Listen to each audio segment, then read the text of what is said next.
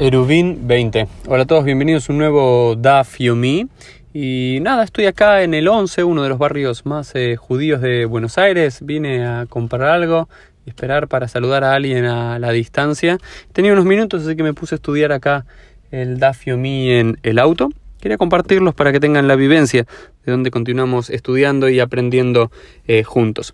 Estamos en la página 20 y volvemos, volvemos sí, al, tema central de la Gemara, que tenía que ver con el tema del Eruv, y en particular ahora estamos en el caso en que hay un Ber, un pozo de agua en el cual está, es un Reshuta Yahid en sí, es un dominio privado en sí, pero está en el medio del Reshuta Arabim, está en el dominio público. Entonces habíamos visto que se ponen como cuatro esquineros, esos esquineros se llaman pasin, se ponen como cuatro bordes o cuatro tablones en las puntas que hacen como en forma de L y eso convierte en todo el espacio en un Reshuta Yahid donde se puede cargar ahí adentro, aunque nos dice esta quemará que idealmente no está para cargar, sino simplemente para leashkot maim, para darle de tomar agua a los eh, animales y se dice al, final de, nuestra quemarada, de nuestro Daf Biomi, se dice lo otro pasei biraot el aleolei regalim bilbad, que no se permitió los rabinos no permitieron hacer este dominio privado para dar de beber a los, eh, a los animales, excepto para los Olei Regel, para aquellas personas que se acercaban a Jerusalén o iban a los diferentes lugares acercándose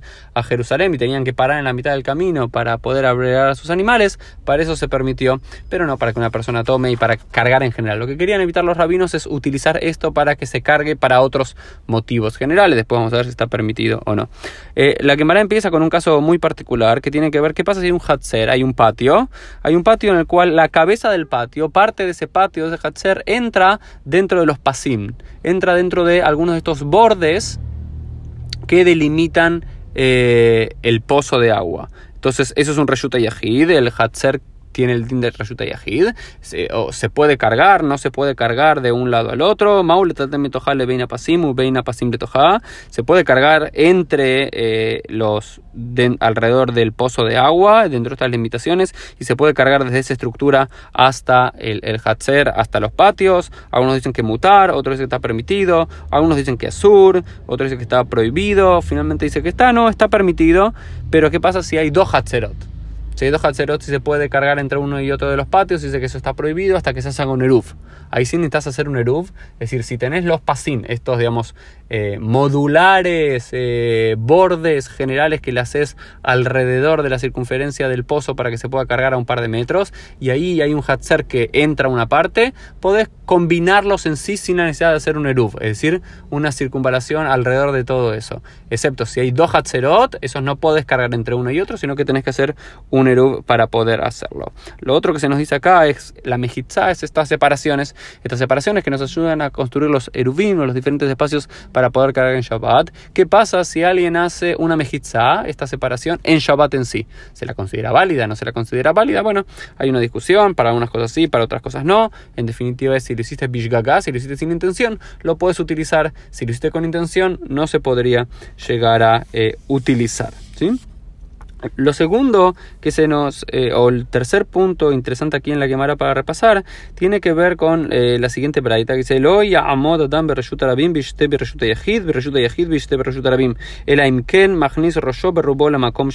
Dice: ¿Qué pasa si una, una persona no puede estar parada en el dominio público y beber en el dominio privado?